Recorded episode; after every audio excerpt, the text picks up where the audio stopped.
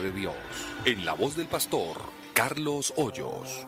¿Sabía usted que la mayoría de los seres humanos viven con exceso de estrés? Fatigados, cansados. Y la gente se pregunta en razón a qué será este fenómeno que está azotando a la sociedad moderna. Y la respuesta es sencilla. Es que los seres humanos nos hemos entregado tanto a las cosas materiales que nos hemos olvidado de lo más importante. ¿Y qué es lo más importante? Se preguntará alguien. Bueno, buscar la solución en Dios. Jesús vio una multitud que estaba fatigada, que estaba cansada, que tenía enormes dificultades. ¿Y sabe qué les dijo él? Venid a mí todos los que estáis trabajados y cargados, y yo os haré descansar. Llevad mi yugo sobre vosotros y aprended de mí que soy manso y humilde de corazón y hallaréis descanso para vuestras almas. Así está escrito en el capítulo 11, versos 28 y 29 del Santo Evangelio según San Mateo. Definitivamente el mejor lugar para descansar de todas las dificultades es Jesús. Según dice el profeta Isaías en el capítulo 53, Él llevó sobre su cuerpo todas nuestras enfermedades todos nuestros dolores. El castigo de nuestra paz fue sobre Él y por su llaga fuimos nosotros curados. Si usted se encuentra hoy cansado por las dificultades, por los problemas, por las diversas enfermedades, porque tiene problemas de familia, problemas sentimentales, problemas laborales, hay un llamado de Dios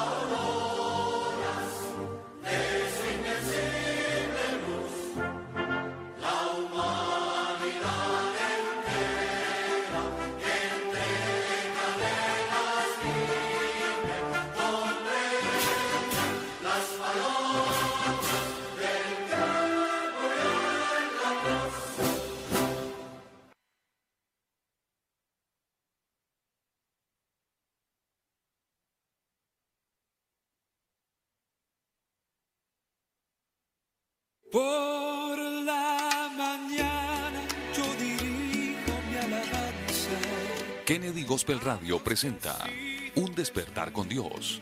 Inicia cada día con palabra, música y una reflexión bíblica. Un despertar con Dios. Dirige el pastor Carlos Hoyos. Bienvenidos.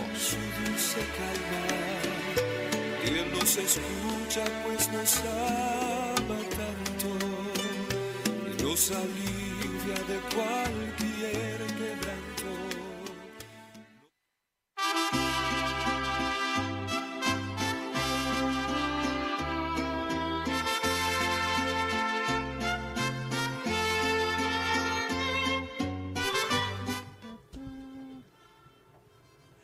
Hermanos y amigos, Dios les bendiga. ¿Cómo amanecieron? Nuestro saludo fraterno en el nombre bendito de Cristo Jesús. Deseamos que se encuentren muy bien al inicio de esta semana laboral. Qué privilegio tan grande el que Dios nos concede de poder despertar, abrir los ojos y contemplar la creación de Dios. Motivos más que suficientes para decir a Dios gracias. Gracias por la vida, Gracias por la salud, gracias por la oportunidad, gracias por todos esos seres queridos que Dios ha puesto para que estén con nosotros. Así que bienvenidos a nuestro espacio y por favor comparta. Está a un clic de llevarle el mensaje de Dios a alguien.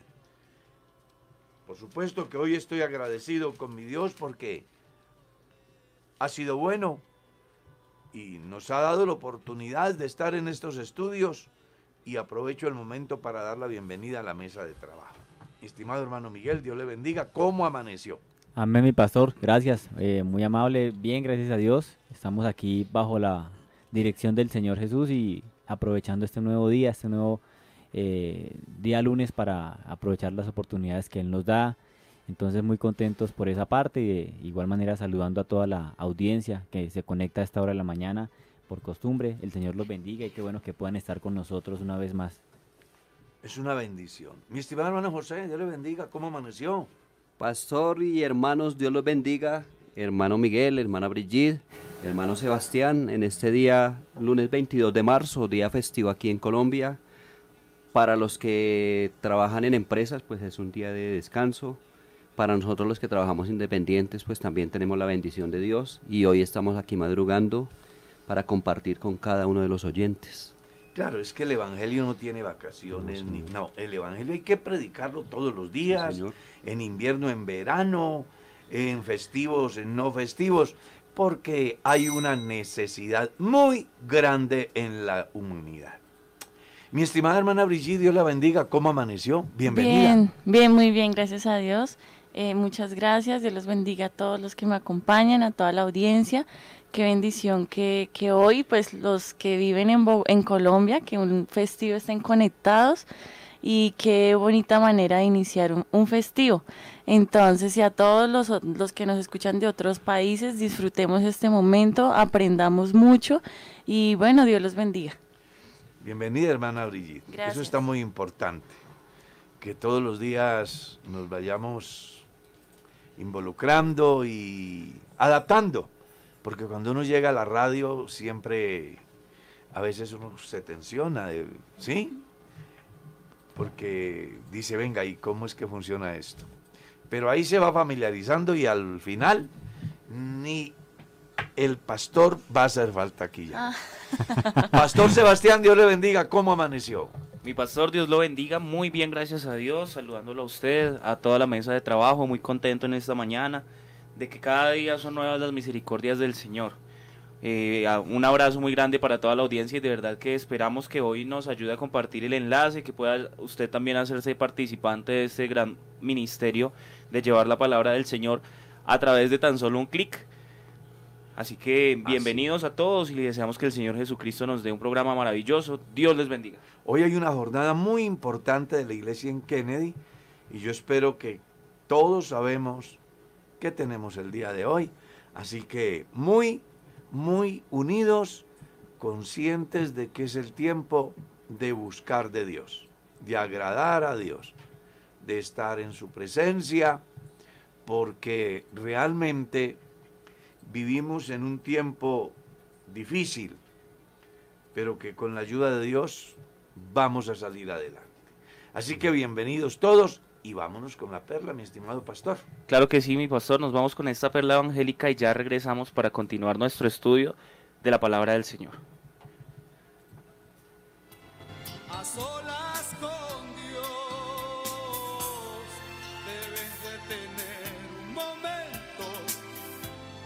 solas con Dios. A solas con Dios se solucionan los problemas. A solas con Dios hay salud y libertad. Para todos. Eso es lo que enseña la escritura en el capítulo 9, el verso 27 de la carta a los hebreos. Leamos. Y de la manera que está establecido para los hombres, que mueran una sola vez y después de esto, el juicio. ¿Sabía usted que la muerte es inevitable?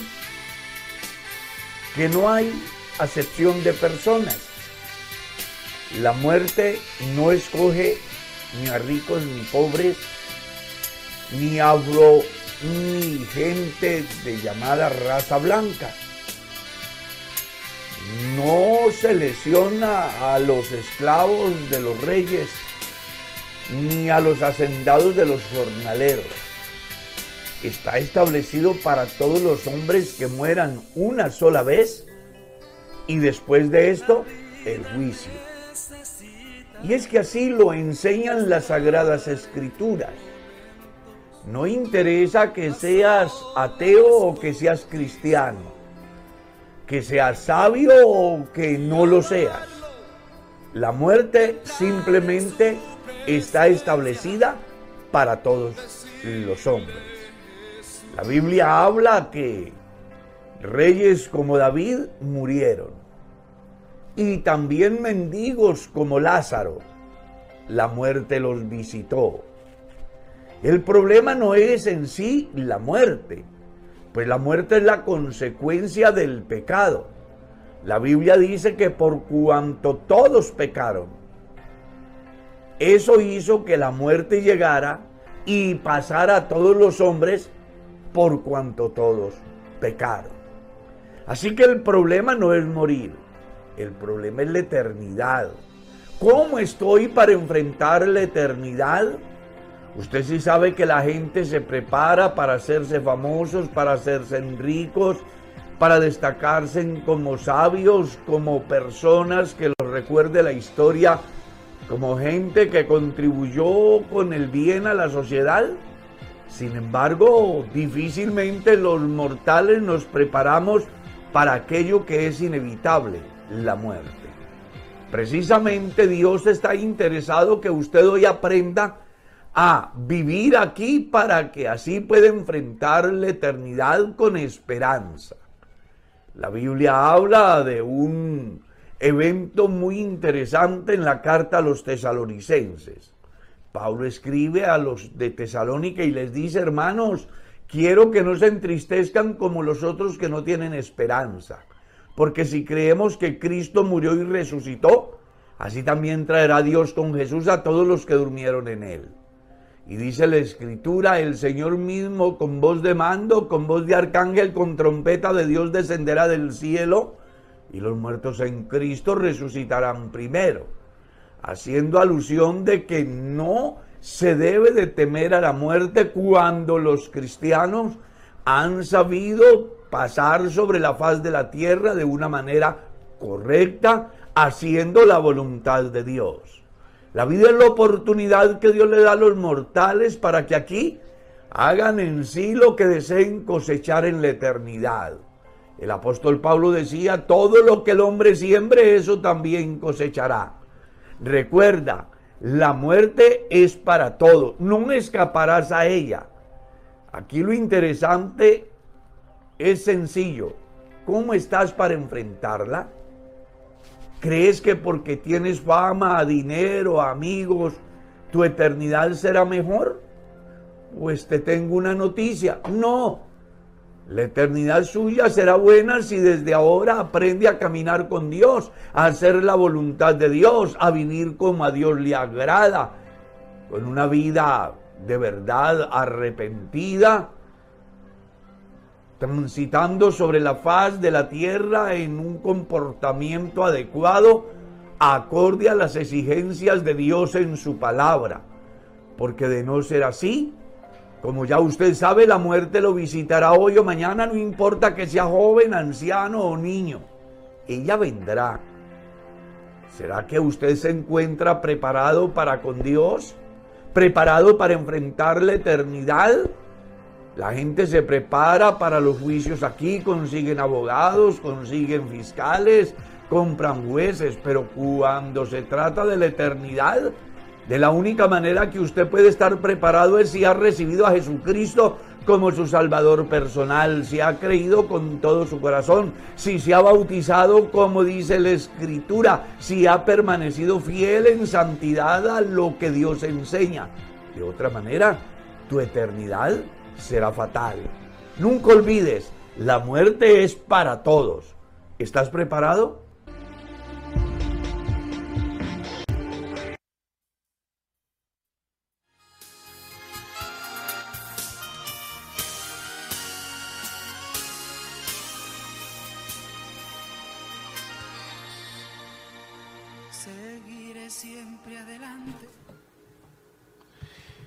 Continuamos aquí con el estudio de la palabra de Dios. Esperamos que ya tenga su Biblia abierta. ¿A que no sabe qué capítulo le corresponde hoy? Los que vienen siguiendo nuestro estudio saben que hoy comenzamos el capítulo 3. Pero permítame hacerles un comentario muy importante con respecto al capítulo 2. ¿Ya? Y en sí, en una temática que aparece en la Biblia que es relacionada con los pactos.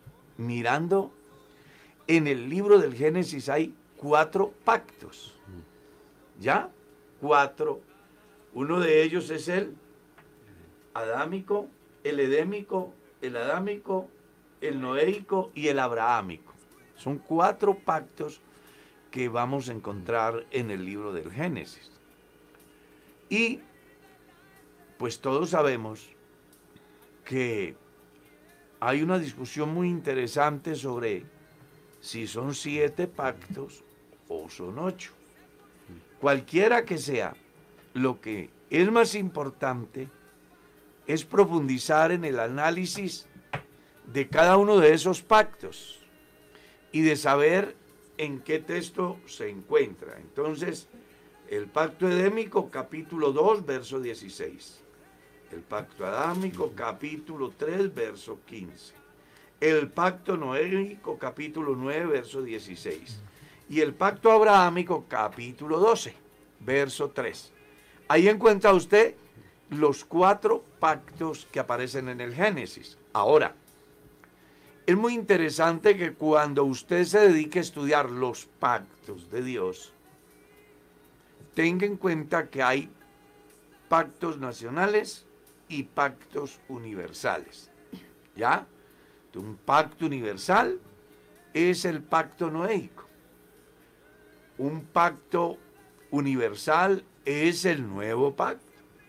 Un pacto nacional o con un determinado pueblo es el pacto mosaico, el antiguo pacto.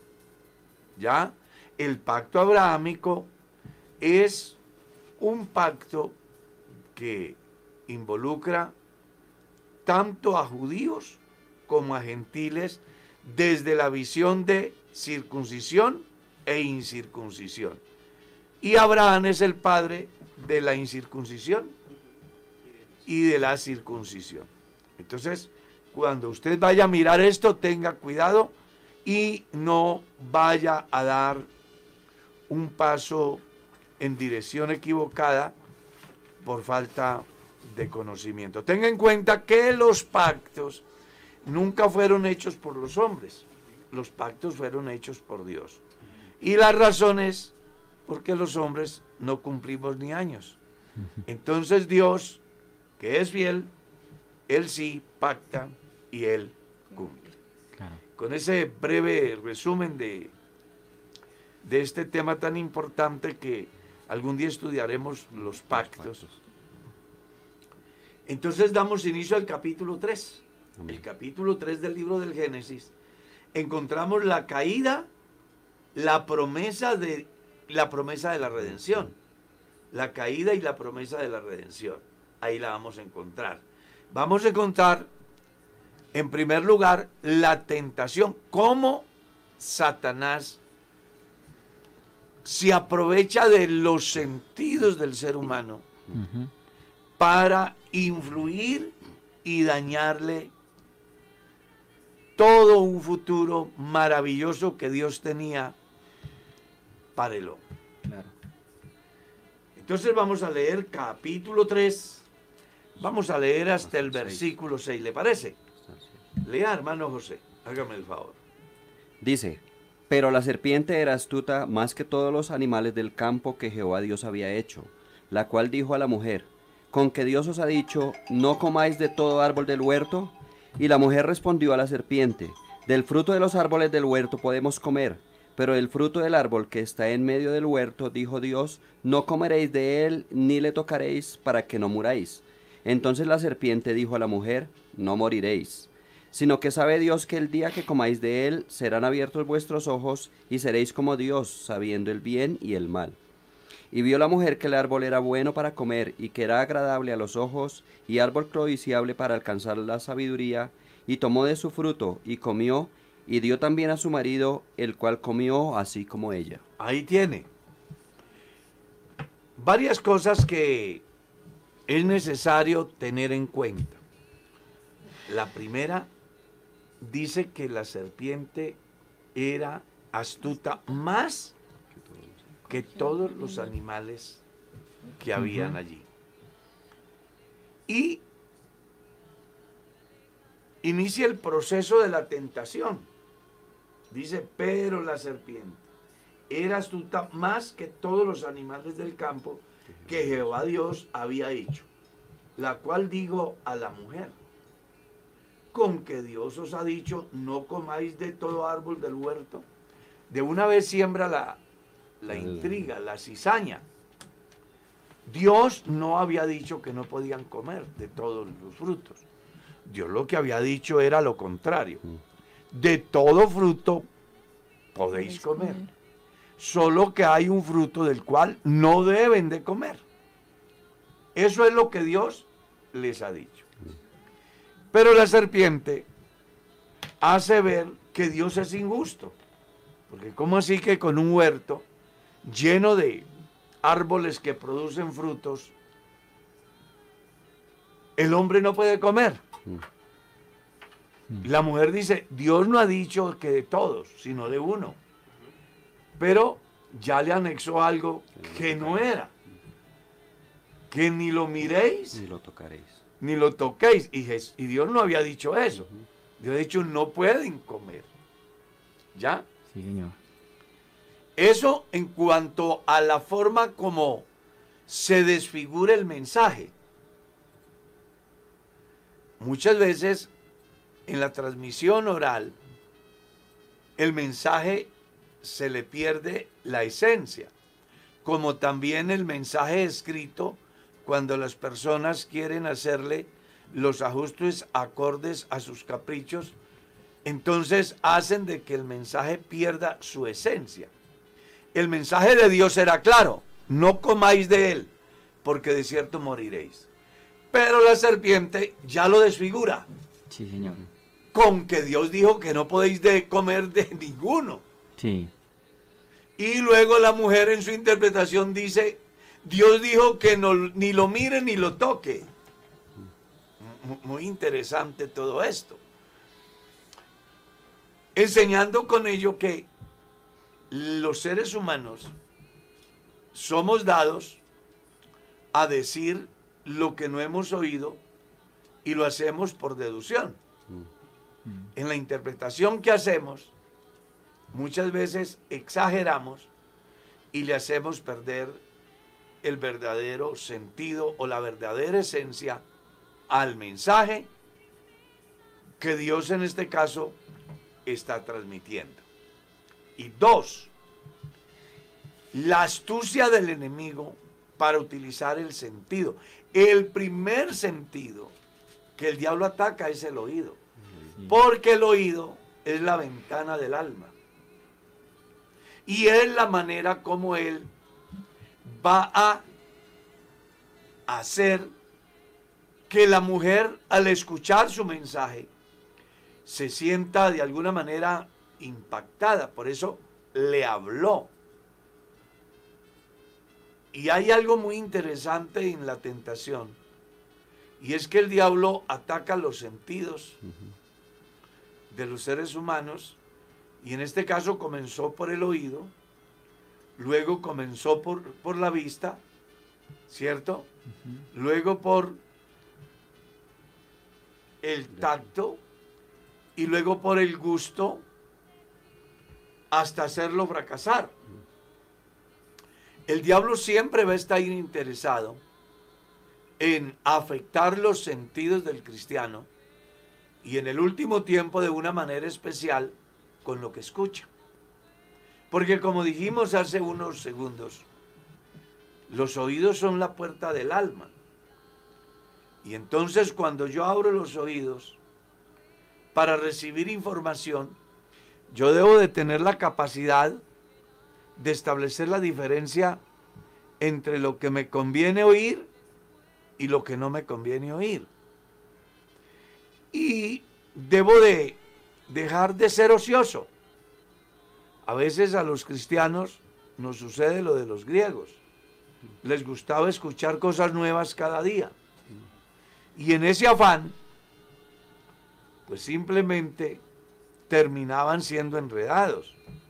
Como terminó aquí Eva y en consecuencia Adán.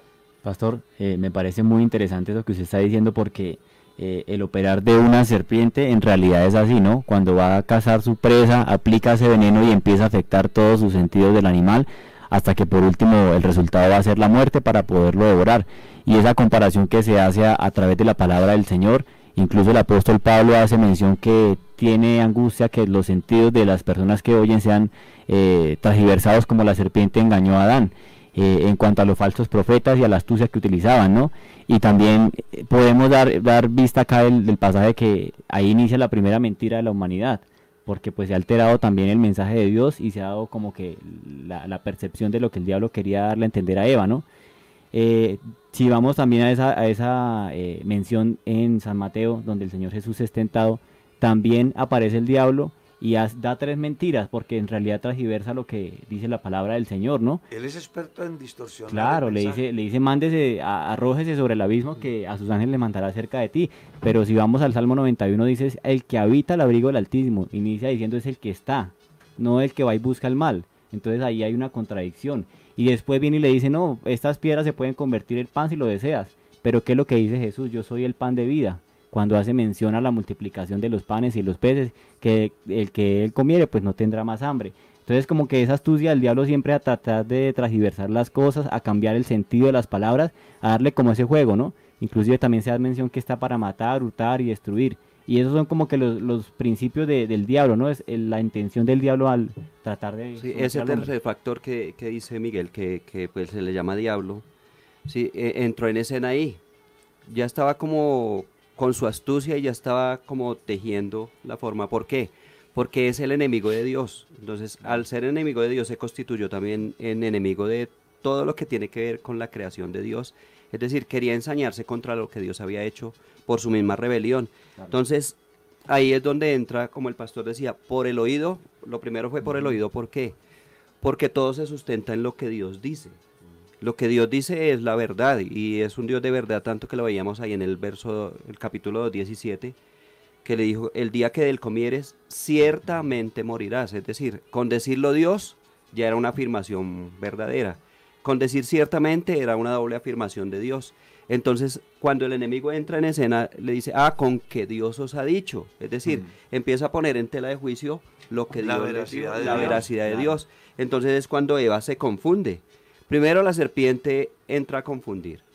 Segundo, Eva le añade a la palabra de Dios. Es decir, que a veces, eh, o sea, se constituye en mentira una verdad a medias. Es decir, alguien dice que, Claro. que una verdad a medias es una completa mentira. Mentira. Entonces, vemos, cuando veamos los pasos, porque hay unos pasos en la caída, en la tentación, que están en el versículo 6.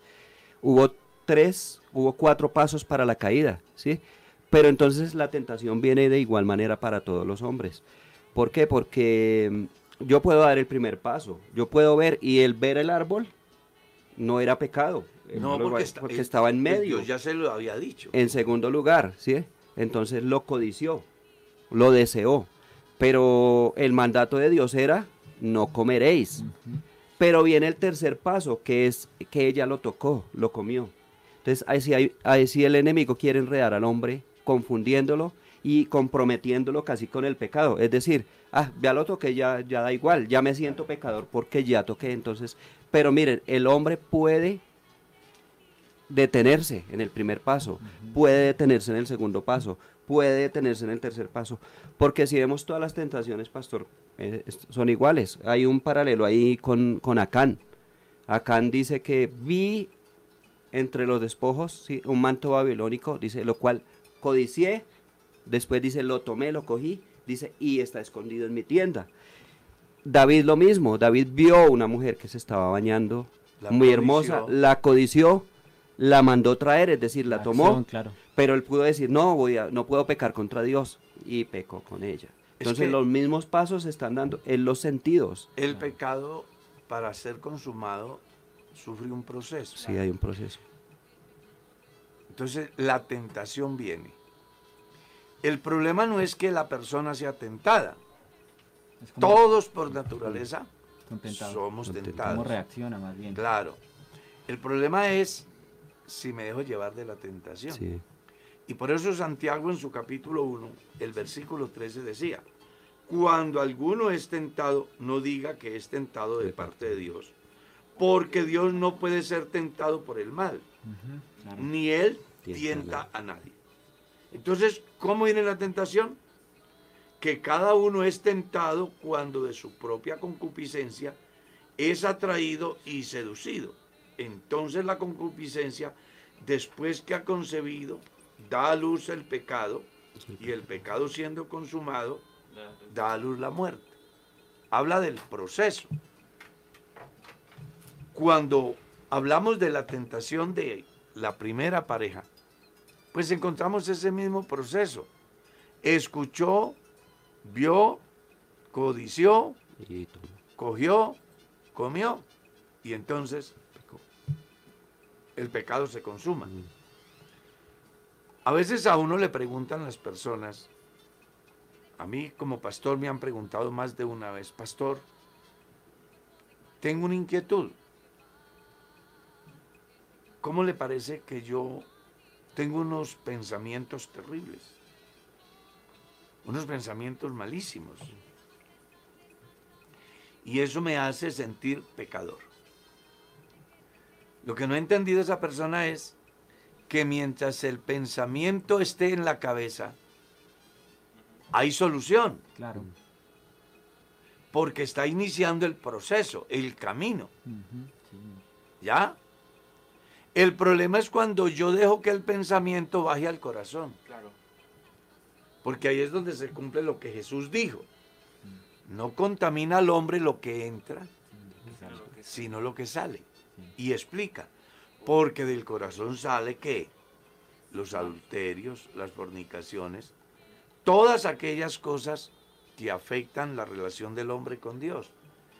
Cuando el pensamiento se hace carne en el corazón y se exterioriza, el pecado ya es consumado. ¿Qué es lo que pasó con Adán y Eva? Si ellos cuando ven, cuando escuchan el mensaje, rompen esa relación, claro. no hay problema, Mm. ¿cierto? El problema es cuando ellos escuchan y alimentan el pensamiento, que tiene unas ofertas interesantes. Lo que pasa es que Dios sabe que si ustedes comen de ese fruto, van a ser como Dios.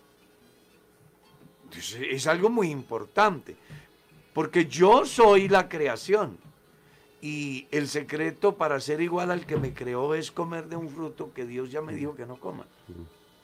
Pues yo quiero experimentar. Eso también da a entender a los mortales el afán de experimentar lo desconocido, que es donde muchas personas, tratando de experimentar lo desconocido, han caído en el anzuelo y aunque han querido salir, no han podido. Por eso tenemos en el tiempo moderno los señores que distribuyen alucinógenos en los colegios, que le dan la prueba gratis al, al niño, ¿sí? Un, comentario, digamos, ahorita hablando de esto, en derecho se utiliza una figura que es la tentativa, más que todo pues en el, en el derecho penal. Y para que se, la tentativa pues tiene eh, unos pasos, se llama como intercriminis, que es como el camino del mal, ¿sí? Pero para consumir al final el delito se tuvieron que haber seguido esos pasos, lo mismo que estamos viendo.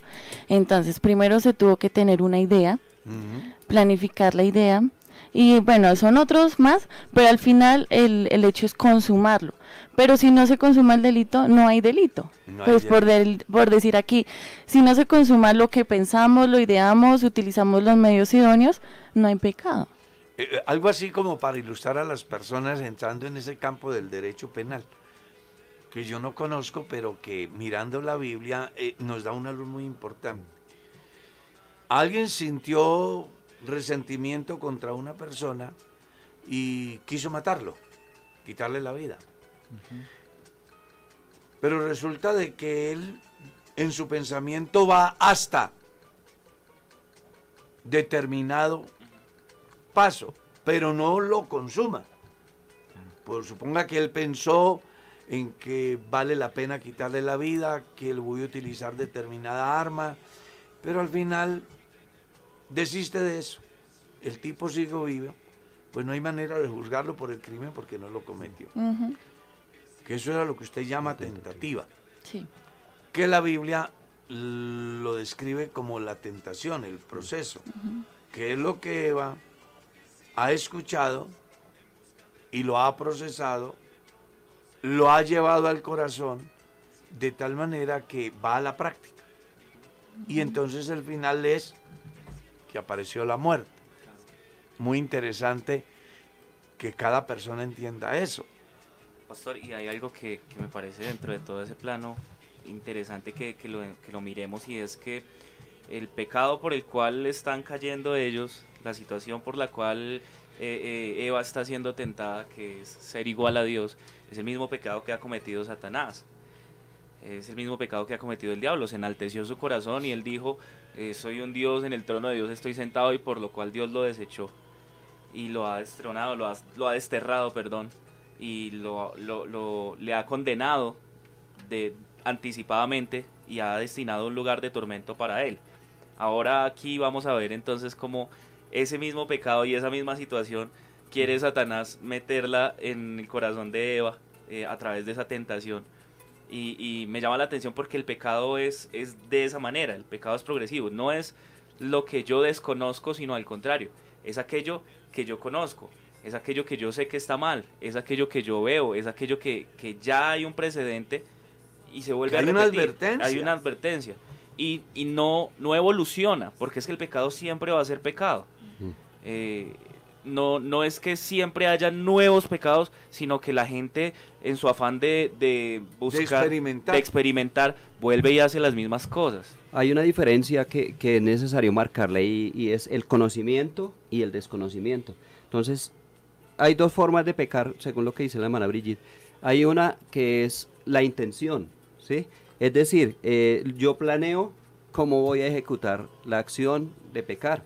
En el caso de Eva, la intención no la tenían ellos porque estaban en completa inocencia, lo mismo Adán.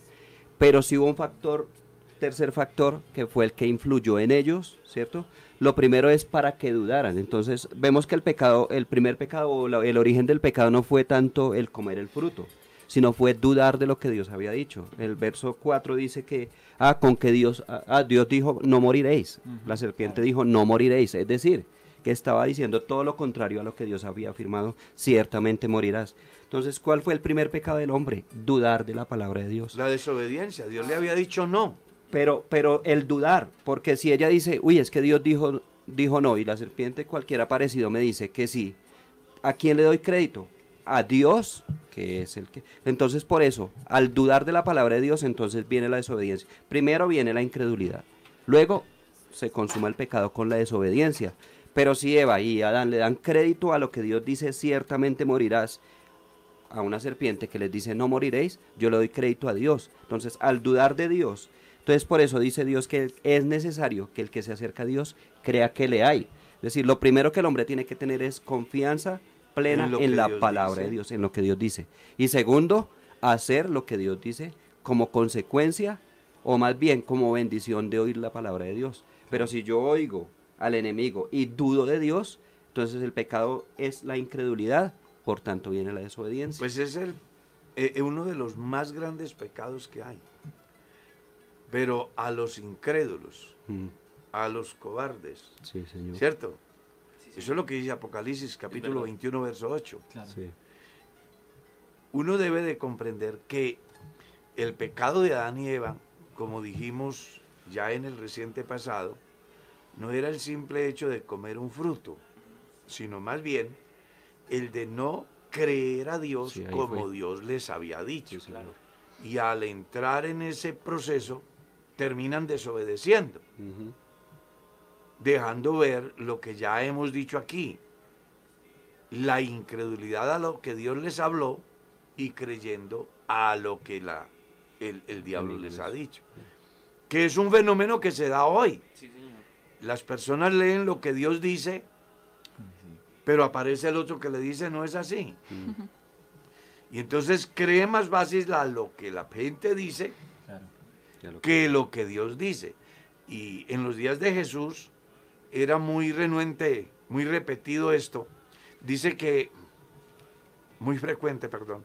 Eh, dice la escritura que Jesús en el capítulo, en el Evangelio según San Juan, enseña, el que cree en mí, como dice la escritura. Y eso tiene sentido, porque la gente está muy dispuesta a creer como dice la gente. Y cuando las personas creen como dicen agentes diferentes a Dios, entonces viene la incredulidad, viene la práctica, que al final le trae como consecuencia pues el pecado Mm. consumado. Y consumado el pecado, pues llega la muerte. Aquí hay un llamado muy interesante para que no olvidemos lo que ya hemos dicho muchas veces. No todo lo que vemos es verdad, no todo lo que oímos es verdad, no todo lo que leemos es verdad. Hay que saber leer, hay que saber ver y hay que saber escuchar. Examinar todo y retenerlo. bueno. Claro, esta pareja no supieron escuchar ni a Dios,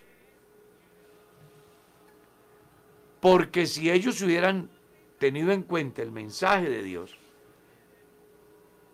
habían alcanzado a descifrar la mentira que les ofertaba el diablo. Pastor, hay, un argumento que, que yo estaba analizando ayer que leía, donde se dice que eh, la serpiente tomó a la mujer, a Eva, pues porque era un poco más débil en cuanto al pensamiento. Pero yo, mirando lo que dice la palabra de Dios, yo creo que no es así porque creo que los dos, fue un trabajo mutuo, una decisión mutua, ¿no? Ya que la mujer come el árbol y le ofrece a su marido, a su esposo, y también él toma la decisión de, caer en eso. Pablo escribe a los Corintios hablando acerca del orden de autoridad y el por qué la mujer debe estar sujeta. Dice, porque no fue el hombre que pecó, sino la mujer. Y una vez, esta pecó, le dio de comer a su marido. Entonces, aquí no se trata de que la mujer sea más débil, eso no es así. Lo que pasa es que la mujer es auditiva.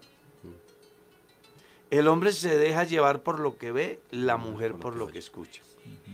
Y por eso el diablo utilizó el sentido del oído para alterar el mensaje de Dios y que hallara cabida en la mujer y a través de la mujer hacer fracasar al hombre. La historia dice que el hombre inocente lo hizo pecar una mujer, que el hombre más fuerte lo hizo pecar una mujer, que el hombre más sabio lo hizo pecar una mujer, que el hombre más rico lo hizo pecar una mujer.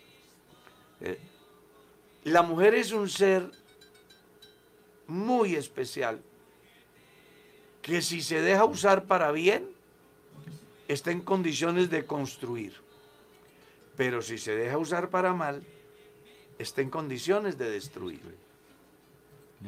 Entonces aquí lo que el diablo ha utilizado es el sentido del oído y el hombre se rinde ante la mujer. Ustedes leen la Biblia y encuentran que los reyes daban hasta la mitad del reino. Sí, señor. Eso es lo que dice la Biblia. Hasta la mitad del reino. Eso le puede hacer saber a usted la influencia de la mujer en las decisiones del hombre. Supongo, concepto personal, si el diablo enfrenta al hombre directamente, no creo que el hombre hubiera caído por el mensaje del Sí, diablo. sí. El hombre cae por el mensaje de la mujer, no por el mensaje del diablo. Sí. No porque la mujer fuera el diablo, sino porque la mujer, en su forma, en lo que representa para el hombre, pues es tan compleja la vida del hombre ante la mujer que dice Salomón que el hombre es reducido a un bocado de pan. A mortal angustia, Sansón, eh, eh, en las Es de Dalila. exactamente. Sí, sí. Entonces, aquí lo que uno tiene que entender es que lo que el diablo hizo fue utilizar el sentido del oído y una vez que convence a la mujer, pues el diablo dice, el hombre es presa fácil. Ella lo convence a él. Y no se equivocó. Pero a Adán le faltó carácter. Carácter, claro. Porque él no supo, como cabeza de la creación, tomar el control. retener, claro. Él pudo estorbarlo. Él pudo estorbarlo. Y es una lección para la familia de hoy. Hay muchos hogares donde las mujeres son las que toman las decisiones porque el hombre carece de autoridad. Y por eso es necesario que el hombre tenga tres clases de autoridad para que pueda ejercer un buen gobierno, ya sea como gobernante de una nación, cabeza de una familia, pastor de una iglesia. Y es autoridad moral, autoridad en el conocimiento y autoridad espiritual. Y, San, y, Adán le faltó eso. No dejó ver la autoridad moral que Dios le había entregado. No dejó ver la autoridad espiritual que tenía. Y no puso a funcionar la autoridad del conocimiento. Porque a él se le había dicho el riesgo que corría. Él debió de pararse y decir, venga, un momento. Es que Dios dijo diferente. Claro. Y nosotros no podemos creer Claro. lo que un aparecido viene aquí disfrazado de serpiente a pretender salir, hacernos salir del carril. Por eso las personas deben de saber oír. Muchos muchachos escuchan el consejo malo. Mujeres escuchan el consejo malo. Los cristianos escuchamos el consejo malo. Cuando Dios nos ha advertido las consecuencias de escuchar el consejo malo. Y por eso tenemos gente apartada, que cambiaron a Dios porque alguien le dijo que había una manera fácil de pasarlo chévere. Sí. Porque alguien le dijo que tenía la posibilidad de satisfacer sus necesidades económicas de una manera fácil. Porque alguien le dijo que hay una manera de deshacerse de la persona que le hace daño. Y escuchó el mensaje de la serpiente y no el mensaje de Dios que dice, ame al enemigo, no codicie, no sea vencido de lo malo. Y cuando aparece el mensaje contrario, entonces se le olvida el mensaje que Dios le dio. Eso es lo que ha pasado aquí.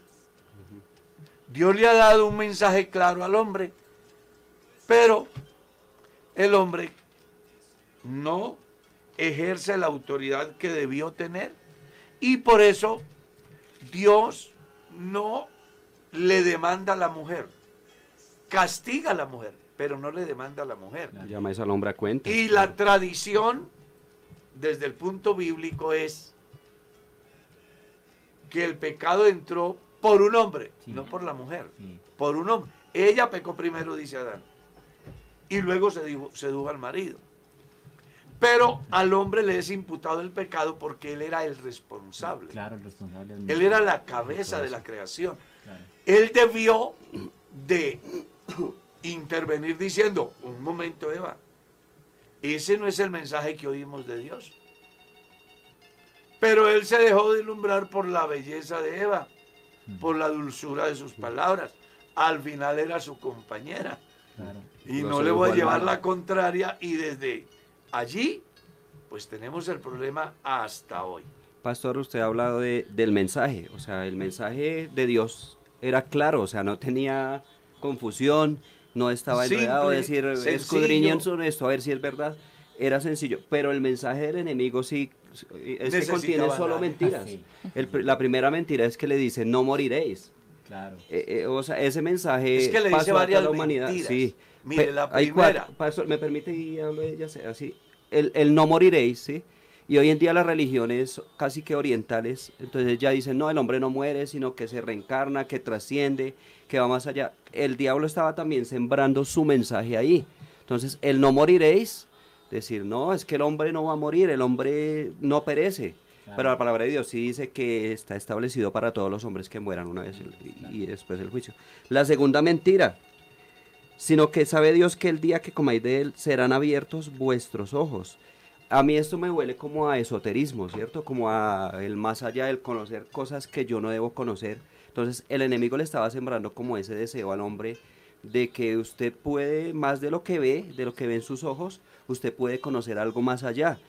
No moriréis.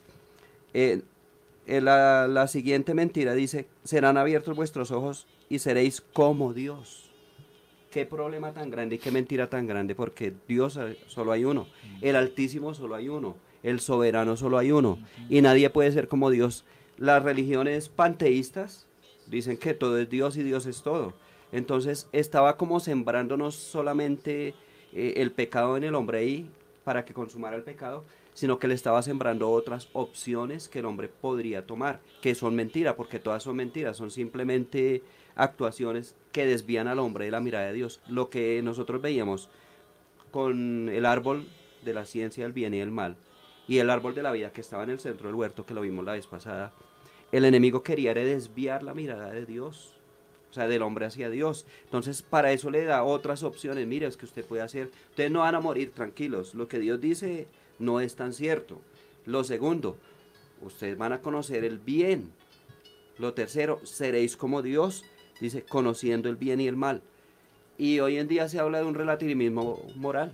Lo que es bueno para mí, puede que para usted no sea bueno, y lo que es eh, malo para usted, para mí puede ser bueno. Entonces, el relativismo moral. Entonces, sí vemos una confusión de ideas que el enemigo sembró cuando el hombre debía enfocarse era en Dios. Hermano José, usted tiene un aporte muy interesante porque la última parte que dice que seremos como Dios fue la naturaleza, o bueno, fue uno de los pensamientos del diablo cuando Sí. fue destituido por parte de Dios al querer ser igual a él, ¿no? Entonces, como él no pudo serlo, vino a implantar eso en la creación en el hombre, ¿no? Hacer ese mal. Y me parece muy, muy interesante ese aporte que usted da porque como que ese pensamiento del diablo es, como yo no pude, quiero afectar al, al otro, dañar al otro. Y es lo que pasa hoy en día, ¿no? El diablo intenta dañar a, los a la humanidad, al ser humano, con esa clase de pensamientos. Inclusive hay gente que llega a pensar, hay, hay tradiciones o pensamientos que dicen, no, es que nosotros somos dioses. Un día escuchaba una corriente que llama la cienciología, donde dice que el ser humano es un ser capaz, que es su propio Dios, que tiene la capacidad de pensar como pues él lo cree conveniente. Pero son puras falsas doctrinas y falsos pensamientos que el diablo ha querido meter a través del pensamiento. Por eso era que Salomón decía, hay caminos que al hombre le parecen derechos, pero su fin son caminos de muerte. Juan dice que Satanás es padre de mentira. La primera mentira se la inventa el diablo. Claro. Hay algo, hay algo La ahí segunda mentira se la inventa Eva. Sí, señor. Mm, Sí. Y de ahí para acá, sea Dios veraz Y todo, Y todo hombre hombre. y todo hombre mentiroso. Sí, pastor. Estaba mirando un estudio. Se han practicado muchos estudios y, y si quieren los pueden mirar acerca de cómo las noticias falsas que hay por las redes sociales, que dan en los medios de comunicación, Sí. tienen más alcance, tiene 100 veces más alcance que una noticia verdadera. Y como las, los algoritmos de las redes, del- de estos medios, no tienen la capacidad de distinguir entre lo que es verdad y lo que es mentira, Sí. sino a ellos les gusta lo que la gente ve, entonces más mentiras falsas mandan. Entonces se han dado cuenta que esas, esas mentiras falsas llegan a la gente y mucha gente pretende ser informada a partir de eso y por eso se hacen conceptos tan errados acerca de la vida porque viven es mirando cosas pues que son mentira. A causa de la mucha información viven desinformados. Sí, señor. Es que están cegados. Eh, eh, Claro. Pablo dice en 2 Corintios 4:4, dice, en los cuales el Dios de este siglo cegó el entendimiento de los incrédulos. Dice, para que no les resplandezca la luz del Evangelio de Dios.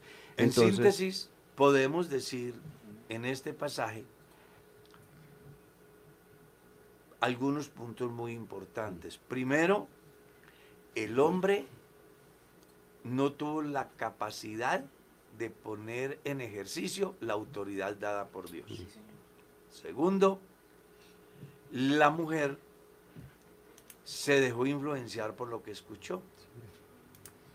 Lo tercero, que el diablo utilizó una estrategia llamada mentira para hacerle creer a Eva y en consecuencia a Adán que lo que Dios les había dicho no era lo que realmente representaba lo que estaba allí.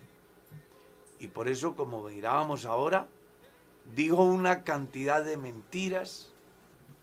La primera con que Dios os ha dicho que no pueden comer del fruto. La segunda, lo que pasa es que si ustedes comen, van a saber el bien y el mal. La tercera, van a ser como Dios. El poder, claro. Y ese refuerzo en la mentira hizo un trabajo que afectó a la humanidad hasta el día de hoy. Cuando lo traemos a nuestro tiempo, ya lo dijimos desde el pasado, el árbol de la vida está ahí y el árbol de la ciencia del bien y del mal también está. Soy yo el que decido. Si escucho la voz del Dios que me dice, no lo haga, y vivo. O si escucho la voz del que me dice, hágalo, que nada le pasa. Y entonces me muero. Usted como padre de familia tiene una responsabilidad en el ejercicio de la autoridad.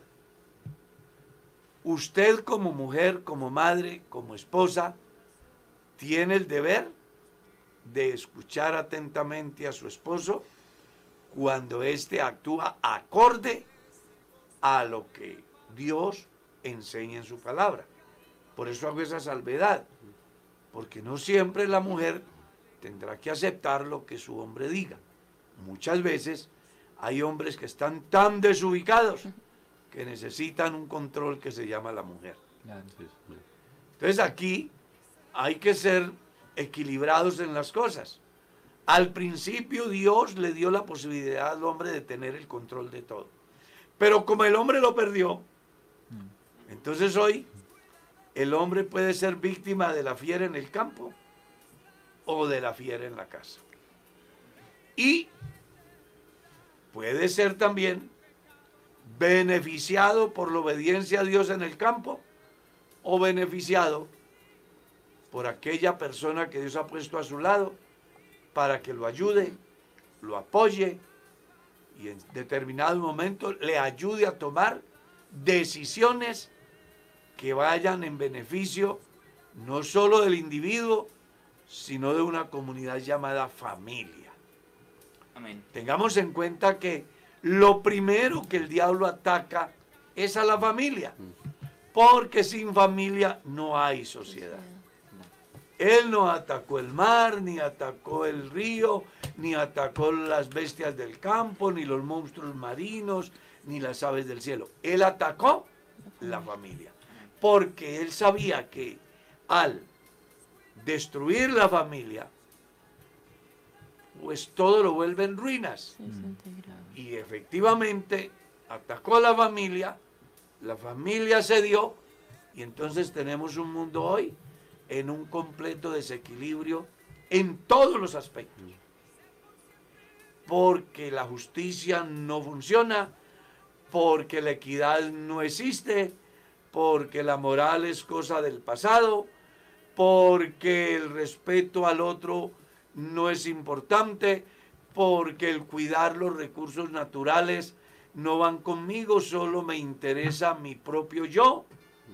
Y por eso tenemos contaminación, pestes, una cantidad de situaciones que han venido surgiendo a causa del hombre haber prestado atención a un mensaje que no era real y dejó de prestar atención a un mensaje corto, diciente, concreto, veraz. Entonces, por sencillo que sea el mensaje de Dios, escúchelo. Amén. Por argumentos que tenga el mensaje del otro, no lo escuche. Sí, amén. Porque ya usted sabe que está escrito, el que cree en mí, como dice La escritura. la escritura. Y es mejor creer a Dios que creer otros mensajes por muy bien disfrazados que vengan. Amén. El mensaje de Dios, por sencillo que sea, trae vida, trae fe, trae esperanza. El mensaje del mal, por elaborado que sea, lo único que busca es desquiciar su esperanza, destruir su fe, sacar a Dios de su vida. Y ya usted sabe que los seres humanos sin Dios somos menos que nada. Amén. Usted y yo somos importantes en la medida que le demos el primer lugar a Dios. El tiempo se nos ha ido. Por aquí están pidiendo oración. También le están pidiendo a, a la abogada aquí que le ayude a una persona.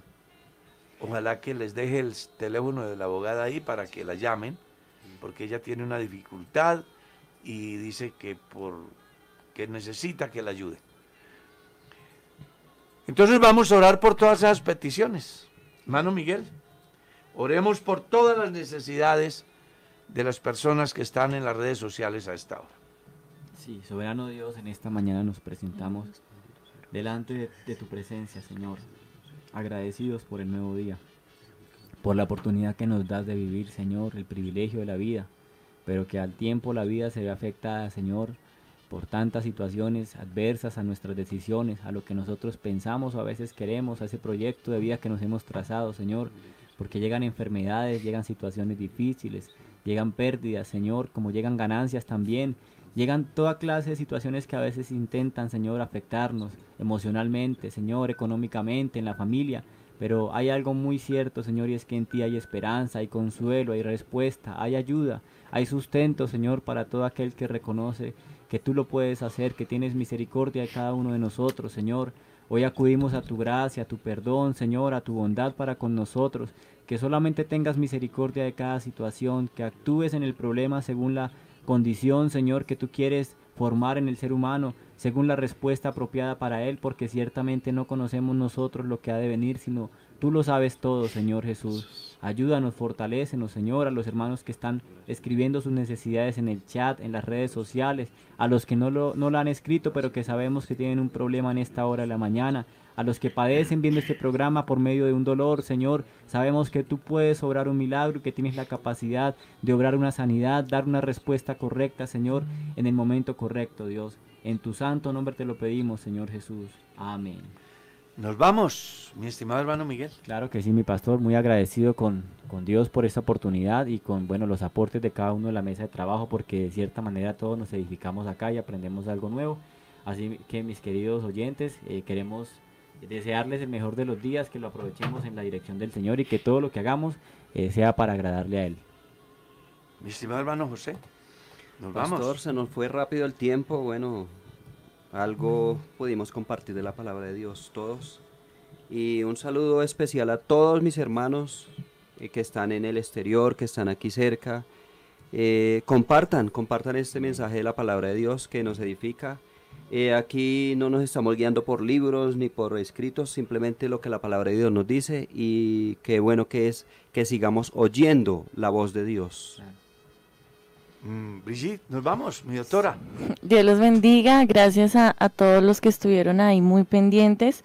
Gracias a Dios por esta bonita oportunidad, deseándoles que tengan un buen día, una buena semana y Dios los bendiga. Pastor. Pastor, Dios lo bendiga a usted, a toda la mesa de trabajo y a todos los hermanos y amigos que estuvieron con nosotros en esta mañana. De verdad que deseamos la bendición de Dios para cada uno de ustedes. Eh, no sin antes recordarles que hoy tenemos un programa muy especial aquí en nuestra congregación. Eh, vamos a, si Dios lo permite, participar de un día de ayuno general. Así que todos los hermanos de Kennedy que aún mm, no, no se hayan inscrito o quienes quieran participar, está abierta la convocatoria para que usted venga, para que usted haga su eh, ayuno en este lugar. Si de pronto el cupo se llena y no puede hacerlo en este lugar, pues desde su casa acompáñenos en ayuno y oración. Se va a poder conectar a través de las redes sociales, las enseñanzas estaremos eh, también transmitiéndolas. Un abrazo para todos, que el Señor Jesús les bendiga. De mi parte, gracias por estar ahí. Dios les bendiga. Feliz día.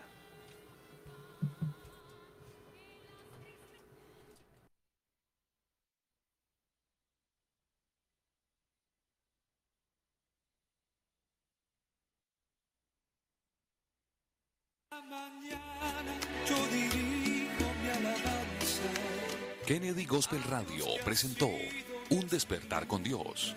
Inicia cada día con palabra, música y una reflexión bíblica. Los invitamos para que nos sintonice mañana, a esta misma hora y por esta misma emisora.